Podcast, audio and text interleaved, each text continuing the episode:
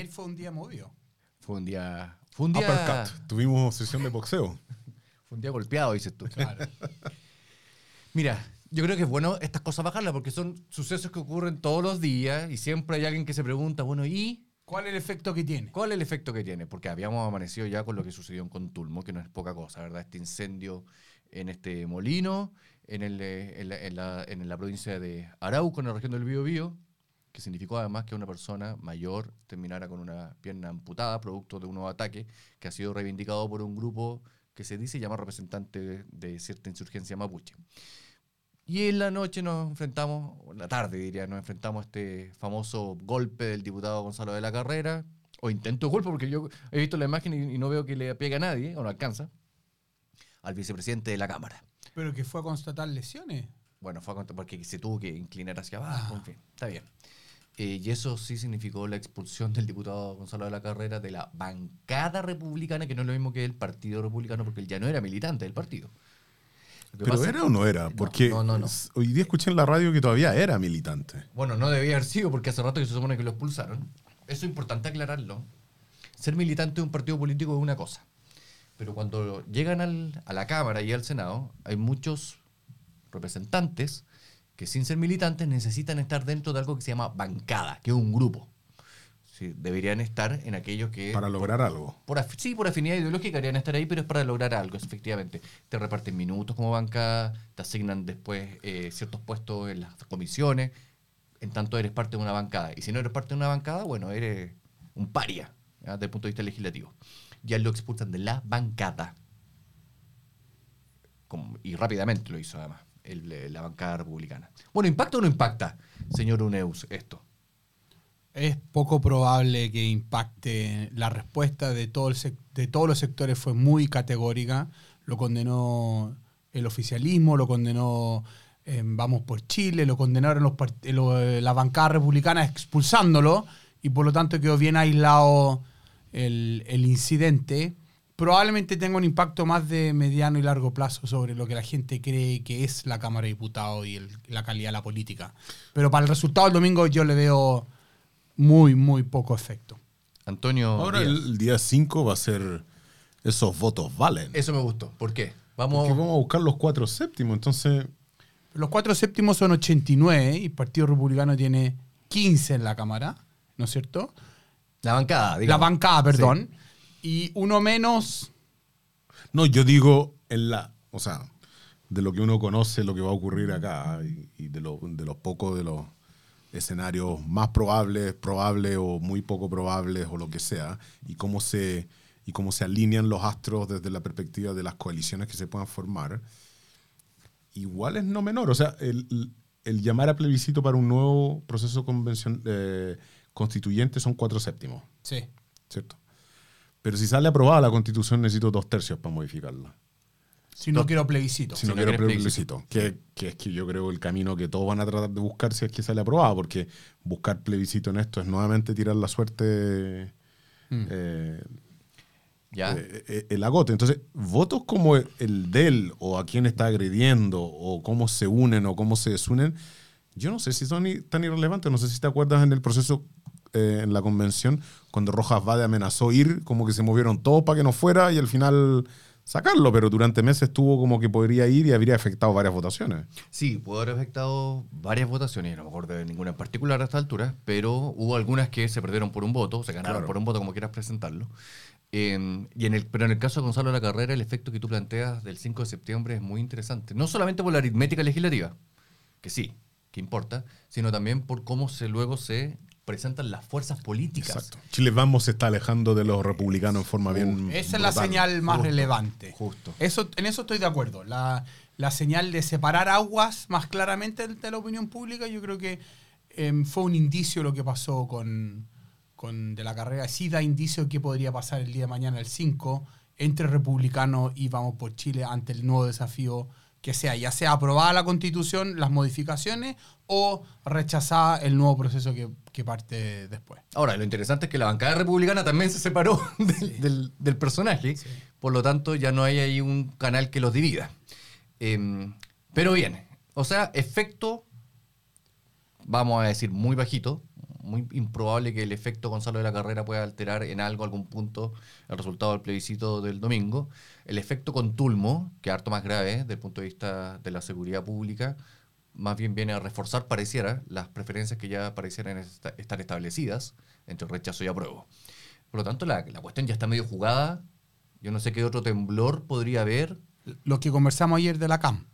Que Ah, claro. saliera a decir con quién más han tenido contacto del gobierno, del oficialismo, en, en estas conversaciones Pero previas. suena que si tú tuvieras algo como eso, lo tiraría y. Lo tiraría y después del cierre de campaña. po.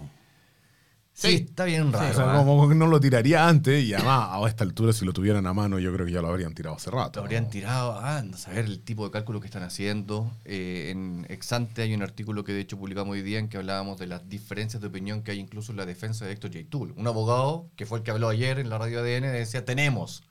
Y si, si tuvimos contacto o no tuvimos, si hubo contacto o no, lo vamos a revelar y vamos a revelar con quién y cómo, ¿cierto? Bueno, hoy día otro abogado sale a decir, no era el mensaje que nosotros queríamos haber enfatizado en esa entrevista. Eh, Me di- altura- me- no me di a entender. no, no- no se dio a entender mi colega. En fin, ahí quizá hay algo entre medio, no la verdad no sabemos, ¿eh? no sabemos mientras tanto.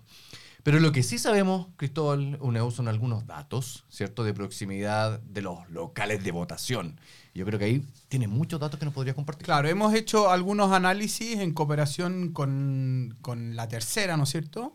Y básicamente hemos hecho dos tipos de análisis. Un análisis es el aumento de los locales de votación, y ahí reportamos que hay un 11% de aumento. No es parejo en todo Chile, afecta a algunas regiones más que otras, pero lo más interesante es el cambio de local de votación. A ver cómo funciona eso. En el padrón del 2021, en la segunda vuelta, era público mi nombre en el padrón y la mesa, ¿no es cierto? Y yo podía para cada mesa saber, y el server además indicaba, esa mesa fue en ese local, esos son los votos que, que obtuvimos, y entonces tú podías saber en qué local y en qué mesa votaba cada individuo. Con el padrón de ahora, como cambiaron las mesas y cambiaron los locales, uno podía calcular con la información del padrón quién estaba en un local distinto, ¿no es cierto? Y lo que nosotros calculamos es que el 62% de los chilenos le cambiaron el local de votación. No sabemos todavía a cuánto más cerca, que es el cálculo que nos gustaría hacer, pero la dirección no es pública, ¿no es cierto? Claro. Pero uno podría hacer una estimación, ah, el, la dirección antigua de mayo yo la sabía, es el local anterior, es el local nuevo, puedo calcular la diferencia.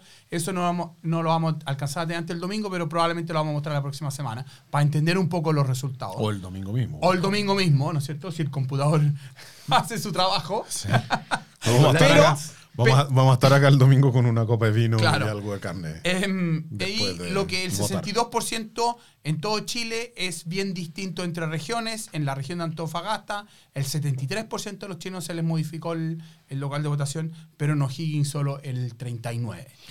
Uno debería, sin embargo, sospechar que si se les modificó es porque le acercaron el famoso local de votación. Correcto. Ya, y eso, Y eso debería ayudar a que las personas con mayor probabilidad vayan a votar a el, el día del plebiscito. Nosotros hicimos hace como un año un ejercicio con el Instituto de Ciencia De sistemas complejos. de Sistemas Complejos de la Universidad de Chile, donde tomamos la comuna de Puente Alto Ok. y dijimos, con la información pública y las direcciones que están en el padrón de ese entonces, de mayo, del- de, las convencionales, ¿qué pasa si as- elegimos en vez del local donde está inscrito, el local más cerca? La distancia promedio bajaba a la mitad. Y si yo sumaba la distancia, creo que si mal no recuerdo era de 2 kilómetros y medio a 1 kilómetro coma 2, si yo sumaba la distancia de todos los inscritos, eran 320 mil kilómetros, que era ir a la luna y un poco más. Entonces, la reducción de huella carbono, facilitar, acercar, era un efecto tremendo. Y eso, si uno lo suma sobre el país, es incluso aún mayor, y por lo tanto, uno esperaría que eso fuera un efecto súper potente el domingo para eh, ir a votar. Pongo el caso mío. El caso mío, yo votaba en la Universidad Autónoma, pero al día con Carlos Antunes, me cambiaron a Campus Oriente y de dos kilómetros, quedé a un kilómetro de la casa, me voy caminando el domingo para ir a votar. En vez de usar la bicicleta. en vez de usar la bicicleta. Porque este hombre eh, huella carbono. Tú, tú lo, me imagino que lo tienes registrado en Anheuser como la persona No. que, te, que te rebaja tu emisión de carbono. Claro, Antonio. absolutamente. Yo, yo, yo ¿Y tú? pasé de 3,2 kilómetros a 700 metros.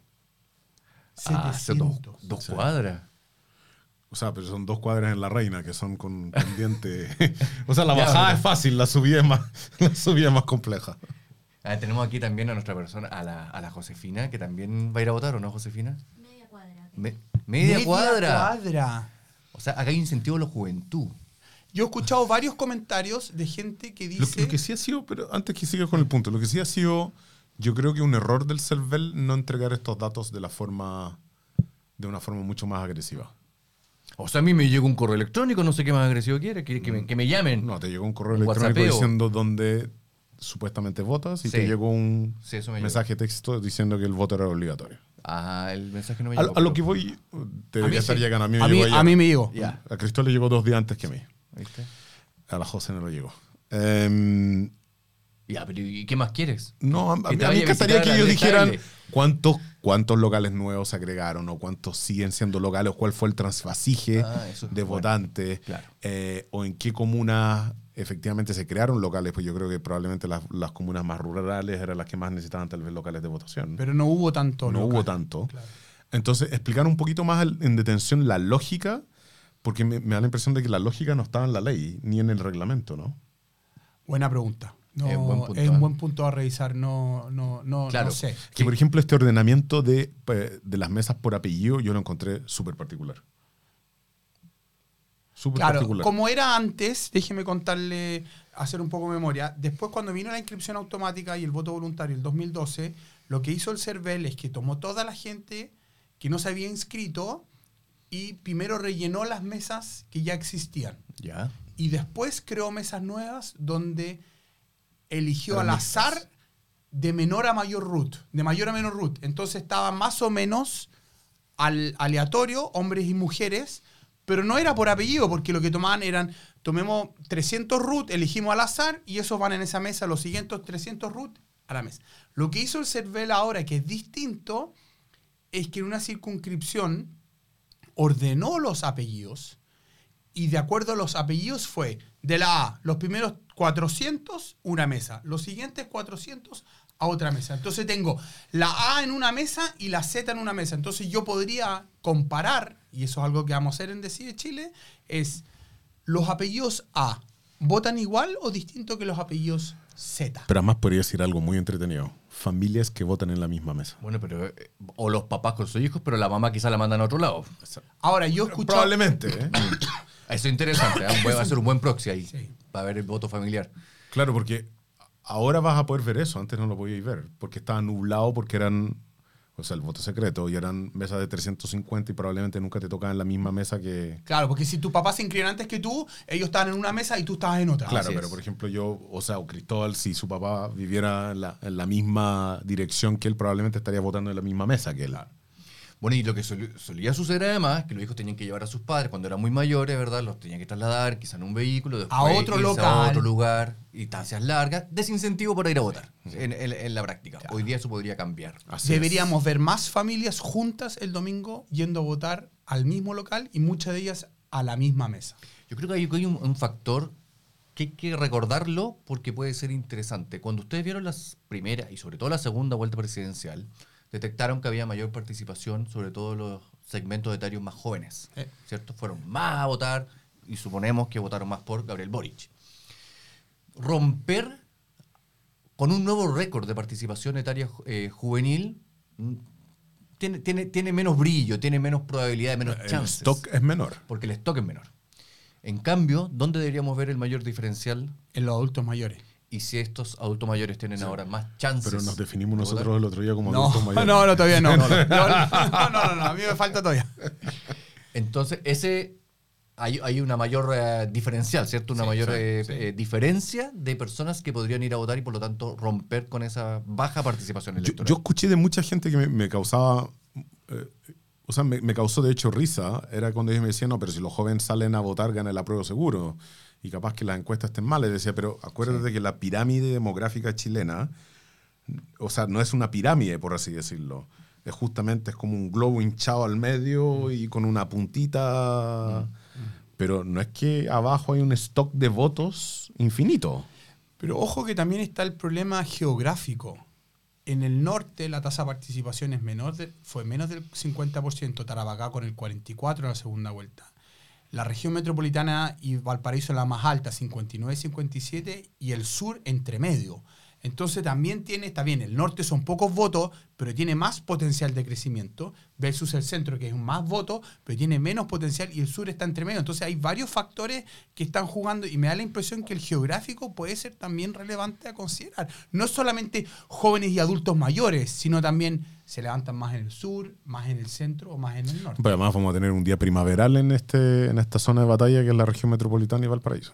23 grados. Eh, Eso va a estar eh, impecable. Ahora, cuando tú hablas del norte de Cristóbal, uno debe suponer que la distancia hasta, hasta las elecciones pasadas, la distancia entre donde viven las personas y su local de votación, habitualmente es mayor que la que uno observa en otras ciudades en el centro y en el sur. Así es.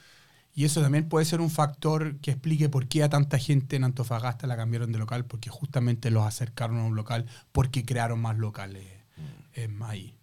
Uno, usted, ¿o ¿Ustedes han visto alguna vez la composición etaria de quienes participan mucho en Twitter, por ejemplo? Porque en Twitter, cuando se hacen los ejercicios online, pareciera que la disputa entre la prueba y el rechazo fuese más cerrada. Hemos hecho todo tipo de análisis con Twitter. A ver, Eh, es un bicho poco predictivo Twitter, eh, pero hay unos análisis bien entretenidos que tú puedes hacer. Hay mucha gente que se inscribe en las redes sociales, a pesar de nuestra recomendación de no inscribirse con nombre y apellido. eh, se inscribe con nombre y apellido y por lo tanto de ahí tú puedes empezar a derivar todo tipo de cosas, ¿cierto? O sea, puedes cruzarlo con, con, eh, con tratar de rutificarlas, por así decirlo, Ah, y, claro. y identificar el patrón, el patrón etario que tienen. Nunca logramos sacar patrones que uno diga son efectivamente buenos o contundentes. Son siempre raros. Y yo diría que. Yo, me aventuraría a decir que Twitter es como una medición de un termómetro. eh, un termómetro opaco, en que no lográis ver realmente la temperatura, solo lográis ver de lejos si está caliente o está frío, porque hay tantos bots adentro y tanta. y tanta. Mm, y tanta presión generada artificialmente que tú no sabes si algo es una tendencia o no. Yo soy cauto. Yo creo que los, los- dependiendo del rango etario, es Facebook, en algunos casos para los más mayores, en el rango medio y la bolsa de odio es Twitter.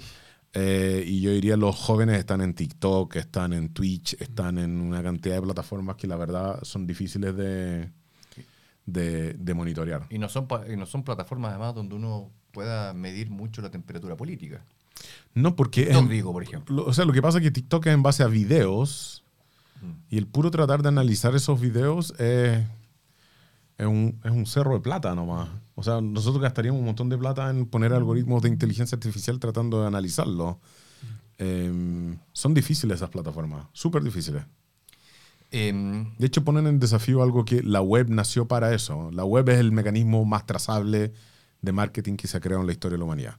Y TikTok eh, y Facebook, ahora último, han hecho que sea extremadamente difícil de monitorearlo. Solo un punto pa- para poner estas cosas en perspectiva. Nos vamos a preguntar el domingo por qué la gente salió a votar.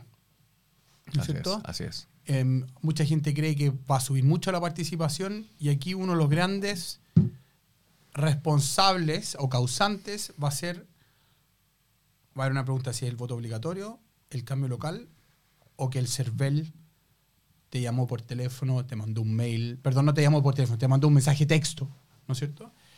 Y ahí yo creo que voy al punto que decía Antonio, sería muy bueno para nosotros entender los distintos efectos de esto, que el CERVEL pu- pudiera hacer público anonimizadamente datos de a quién le mandó mail por zona geográfica, más en Antofagasta que en ¿Quién Santiago. consultó por su ¿Quién consultó por su root? Por su root. No ¿Y tiene que dar el root consultó? específico, pero puede decir más de esta comuna que la otra, porque saben los roots por los cuales fueron consultados. Para nosotros entender si la participación realmente llega al 80% como algunos creen, entender cuál fue la política pública que movió la aguja. Exactamente. Bueno, ojalá proporcionen esa información, es valiosísima eh, para poder proyectar también otros fenómenos en el futuro. Em, ¿Y hay algún otro fenómeno que se pueda proyectar, eh, Antonio, a partir de la polla de Decide Chile? La este es polla- minuto para que tú promociones esto. La polla de Decide Chile va en lo siguiente, y, eh, y es bien divertido. Primero que nada, eh, la lanzamos anteayer y teníamos, eh, cerramos el día con 170 participantes. Hoy día vamos en 1286 y hay literalmente un empate en la polla. A ver. Eh, y hemos tratado de agregar nuevas métricas.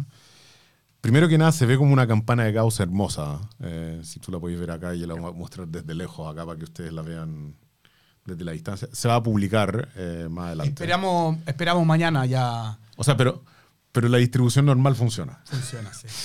Primero que Oye, hay gente que cree que va a ganar el rechazo con un 100% de los votos y hay gente Ah, que bueno. cree que va a ganar el apruebo con un 100% de los votos. Eso, eso, estos sí que son optimistas. Optimistas, sí. Eh, la campana Gauss es, tiene eh, la forma de una campana y, y Gauss porque el señor inteligente que se le ocurrió nombrarla. Claro, que hay un eh, montón, de, hay un montón de, de eventos naturales que ocurren eh, con una, una frecuencia, una periodicidad que eh, sí una distribución muy parecida, no dependiendo del evento que uno, que uno quiera verlo. Y, y el post va a ir con un poquito de información sobre eso. Porque por más que era esperable que encontráramos una campana de, de Gauss, igual es hermoso verla. Sí, es, como- es- es- es bastante perfecta. Es bastante perfecta. Gauss, es verdad. Pero lo divertido es que hasta ahora, si tomamos el promedio, y el promedio tiene el defecto que la mitad del cuerpo en el infierno y la otra mitad en la Antártida, eh, y, el, y, el- y en el medio marco 37 grados, acá va ganando el promedio de votación el rechazo con el 50.02. ¿Y la mediana? Y en la mediana va ganando el rechazo con 51.80. Es que Ahora, por eso hay cosas muy interesantes. ¿Cómo? Por eso bien hecha la campana de Gauss ahí. No, Está no, pero lo interesante del, del gráfico y, y del, y del promedio y del el resultado, el 50, que sea tan estrecho, es que si uno mira de dónde vienen estas visitas, la gran mayoría de ellas vienen de la región Región metropolitana, metropolitana. Que es consistente con las encuestas que han salido públicas antes, ¿no es cierto?, del cierre de, de los 15 días antes, que decían que en la región metropolitana la elección estaba muy estrecha. Muy peleado. Ojo que la pregunta aquí es: ¿qué cree usted que va a pasar? Sí. ¿Qué cree usted que va a pasar? Sí. O sea, ¿qué cree usted que va a pasar? Y por eso me la estoy jugando porque quiero ganarme un iPad o un Apple Watch o un set de cuchillos. Ok. Entonces la gente opina de distinta manera. Lee la Sí. encuesta. No necesariamente es lo que va a votar. Esto Claro, son percepciones Es su percepción. versus realidad. Ahora, lo gran divertido es que estamos hablando de que esto es mayoritariamente región metropolitana, pero después hay votos de todas partes. Eh, Inglaterra, Inglaterra, Israel. Israel. Bueno, recordemos que los Finlandia. chilenos en el exterior también pueden votar. Sí, Así no, es. absolutamente. ¿Y, y qué proyectan Pero respecto- sí, lo que ellos proyectan respecto a participación es masivamente una participación astronómica. ¿eh? O sea, va desde 76.44 el promedio a 77.37 la mediana. O sea, hay Expectativas. expectativa o, o proyección de que va a haber mucha participación. Mucha. Oye, espero que el domingo cuando estemos hablando de estas cosas y veamos a la gente en la calle, veamos los números y veamos las colas, las filas y todo aquello, digamos, teníamos razón. y, no, y no empecemos con "Oh, esto es decepcionante. Claro. Pero, ¿sabes Bueno, qué? ojo. El, el problema es que el CERVEL ha cambiado tantas cosas en todas las elecciones que hemos tenido desde el plebiscito de entrada que hace súper poco comparable una elección con otra. Súper poco. O sea, en esta son 400 personas por mesa. Sí. Son más locales. Reordenaron. Entonces voy a ver la foto. Sí, claro. Voy a ver más locales con mesas más grandes y menos inscritos por porque se reparte la torta entre más locales, entonces voy a ver menos fila, no voy a saber si es si está votando más o menos gente. Está bien, el CEPEL no es su no es hacernos la vida verdad, fácil a nosotros, sino No, que la gente pueda votar con, con mejor Pero vamos a tener condiciones. Pero lo que sí tenemos son la velocidad del conteo del CERVEL cuando ha entregado el plebiscito pasado y este. Y nos va a permitir armar una regla de tres bien rápida para ver dónde estamos con la Claro, participación. Y lo que vamos a mostrar es, en la página de CIE Chile, tú vas a poder ver cómo, estuvieron, cómo fueron llegando los resultados de la segunda vuelta del 2021 y cómo están llegando los resultados ahora. Y vas a poder ir comparar. Ah, a las 6.35, Boric en el primer cómputo tenía el 65% de los ¿Verdad? votos. Me encanta y ahora. Me ahora mucho. el apruebo tiene el 52% de los Sí, votos. y ahí la gente va a poder hacer sus propias teorías de cómo están llegando los resultados. con esto cerramos, pero esta es la típica pregunta que te le hacen a usted en todas las entrevistas lo- los periodistas. Y esto es, ¿qué porcentaje, qué porcentaje mínimo debe tener del conteo de votos para proyectar un resultado? Ah, yo creo que si Boric sale perdiendo en el norte, eh, Tú dices la prueba. el apruebo. Boric, perdón. perdón. Vuelvo atrás. Me desdigo. No, pero si el apruebo sale perdiendo en el norte, va a ser difícil remontar. Pero es que uno espera que en el norte el apruebo, el Claro. pierda. em, No, Yo creo que la cuando- remontada que tuvo en la segunda vuelta de, de Boric con Cast fue notable. Ah, por el fue binario, muy notable. es verdad, muy notable. Yo creo que al menos lo que nosotros hemos visto en algunas simulaciones que hemos hecho nosotros es que es bien probable que los primeros cómputos den muy arriba al rechazo sobre la prueba, Sí. porque en el norte y en el sur va a estar ganando, de acuerdo a los sondeos, el rechazo de la prueba. Y aquí lo que va a ser determinante es qué es lo que pasa en el centro. Entonces, cuando empiezan a llegar los primeros resultados a la región metropolitana Son y como- Valparaíso, que va a ser un poco más tarde. Como buen las siete y media, ocho. No, no, yo creo que incluso puede, ojalá, ojalá Mm. antes, ¿no es cierto? Ojalá que la gente cuente bien y rápido los votos. Vamos a tener una mejor. em, Mira, básicamente, si vemos, por ejemplo, Puente Alto o Maipú, que la cosa está si está muy empatada, empatada, entonces está game over. game over. Eh, para, o sea, sería game over. Game Sería- over uno, para que- uno podría esperar que O estaría sea, ganando el rechazo. Lo que esa- pasa es que la plebiscito. participación, si la participación del norte y del sur es alta, puede que sea game over incluso antes. Ah, que, que Santiago ni siquiera dice tú alcanzas a contrastar, No, porque- a, a contrastar nada. Pero Santiago Valparaíso es la mitad. Entonces. No, yo sé que es la mitad, pero imagínate que la Araucanía salga a votar en masa. ¿ah? Ah, Eh, No, imagínate que nos ah, lleguen los resultados Y de todos Punta los demás salgan a votar. Antofagasta sale a votar en masa, claro. sucesivamente. que salgan los resultados de Punta Arenas. Sí, antes. claro. que van a ser los primeros porque Que la cierran regi- pero la una región, hora del, antes. la región del presidente. po. Por eso, ¿te imagináis que ahí aparezca el tiro el rechazo, no sé, sacando el 55? Claro. Bien. Cristóbal Uneus, Antonio Díaz Araujo, muchísimas gracias. Nos estamos viendo mañana nuevamente. Eh, en otro episodio de este podcast vamos a tener invitada mañana. Así es que siga con nosotros, pues. ¿Quién viene mañana? Sorpresa. Ah, muy bien. Muy bien. Muchas gracias, Eduardo. Chao, gracias chao. a todos. chao. Chao. chao.